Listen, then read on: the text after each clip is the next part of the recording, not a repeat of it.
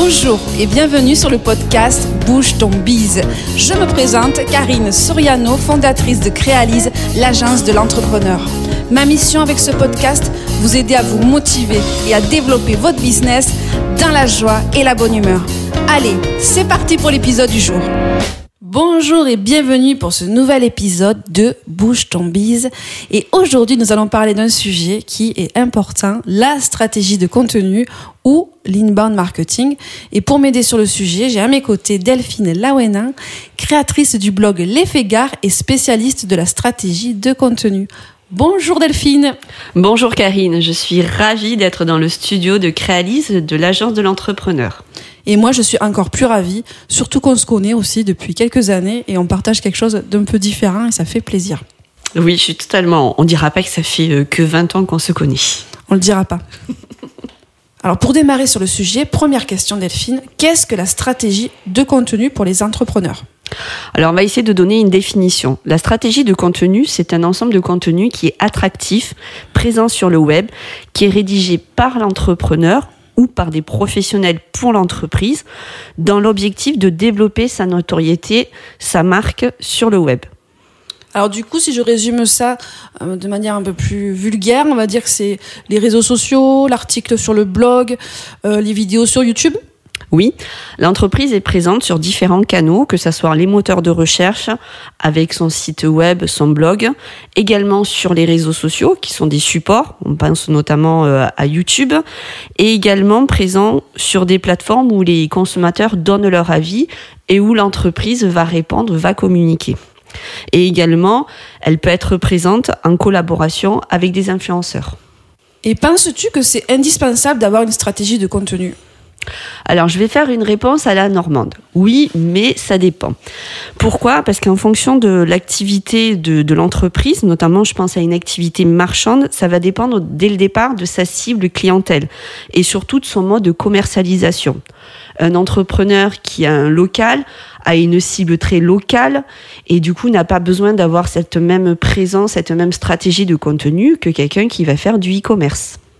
Par contre, on est d'accord que même si on est euh, sur une présence locale, on peut avoir un minimum de stratégie de contenu comme s'affiche Google My Business par exemple. Oui, voilà, c'est un très bon exemple.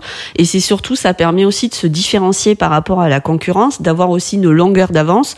L'idée étant, c'est que le client s'approprie la marque, connaisse la marque, cette identité qui est propre. Lors du dernier épisode de podcast Bouche ton bise, on a vu avec Frédéric Paterne qu'il y avait de plus en plus de monde sur les réseaux sociaux, qu'il y avait beaucoup de concurrence, que même sur, le, sur, sur les moteurs de recherche, on était saturé d'informations. Comment du coup aujourd'hui, dans sa stratégie de contenu, créer des contenus percutants, comment être efficace? Alors du fait que, comme tu le soulignes, hein, l'utilisateur euh, est inondé d'informations, il faut aujourd'hui avoir une communication qui soit orientée vers l'utilisateur. Ce qui veut dire, dans un premier temps, l'entreprise va communiquer, informer sans but commercial direct. L'idée, c'est d'informer l'utilisateur de nos produits, de notre service et surtout d'être transparent sur l'entreprise. Et tout cela nécessite donc de construire ce qu'on appelle son terrain de communication. Comment ça va se faire? Tout simplement, dans un premier temps, on va définir une proposition de valeur unique par rapport à la marque de l'entreprise et surtout bien identifier sa clientèle cible. Et bien, et qu'une fois qu'on a identifié cette clientèle, et eh bien de savoir sur quels canaux de web elle est présente. Alors du coup, on est bien d'accord que pour faire une stratégie de contenu efficace, il faut en amont avoir une stratégie marketing globale. Et pour avoir une stratégie marketing globale, il faut faire des études de marché et tu sais que c'est mon domaine et c'est le tien aussi. Petite surprise, donc Delphine, je vous la présente sur le côté blogueuse et fégare, mais c'est aussi une spécialiste de la petite entreprise, de la création, reprise, développement d'entreprise comme moi. Voilà, c'est pour ça qu'on se connaît avec Karine depuis quelques années. Oui, pour rebondir, c'est qu'en fait, c'est pas du jour au lendemain qu'on définit sa stratégie de contenu et qu'on parle d'une étude de marché. L'étude de marché, comme tout entrepreneur a bien construit euh, son, son projet de création et sa création d'entreprise, a réalisé une étude de marché et c'est une étude de terrain. Ce qui veut dire qu'on va chercher l'information sur le terrain en faisant du questionnaire, en ayant différentes techniques pour vraiment identifier sa clientèle cible.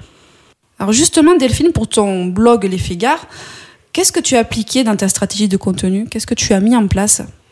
Alors tout simplement, comme on vient de le dire, je suis partie d'un constat terrain, c'est que les TPE PME gardoises avaient besoin d'une mise en avant de leurs produits, de leurs services, car tout le monde n'avait pas développé euh, cette communication présence sur le web. Et de l'autre côté, ben, leur clientèle cible est présente sur le net. Et l'idée, c'est que l'effet, euh, l'effet gare, ce blog, mette en avant la dynamique économique et c'est que cette dynamique soit présente sur les réseaux sociaux, sur le blog, sur le web. Et d'ailleurs, euh, Delphine, je tenais à te féliciter pour ton blog L'effet gare. Tu commences à avoir un joli petit succès local. Des créateurs, des artisans t'envoient leurs produits pour que tu les testes et puis tu écris des articles. D'ailleurs, je vous invite à aller visiter le blog à www.l'effetgare.com et l'effet gare, c'est tout collé. Merci Karine pour cette mise en avant du blog Les Fégards. L'idée, c'est de vraiment faire parler du territoire, de donner de l'information positive et locale. Ça, c'est vraiment mon objectif premier. Et c'est réussi.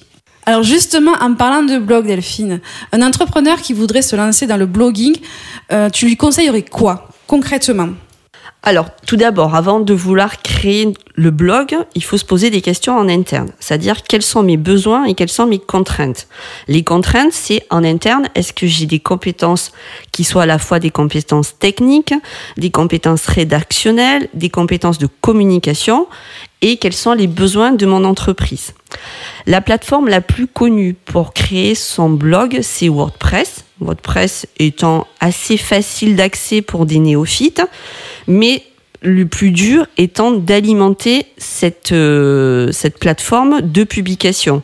Parce que la publication demande une fréquence et différentes compétences, notamment cette compétence plus technique qu'on appelle le SEO. D'ailleurs, on l'a bien vu avec le bug de Facebook le 4 octobre qui a duré juste 7 heures. Ça a été la panique pour les personnes qui n'étaient que sur un canal. C'est important d'avoir son propre média et diffuser ses propres contenus et de ne pas dépendre que d'une plateforme qui ne nous appartient pas et qui peut nous échapper complètement. Oui, totalement.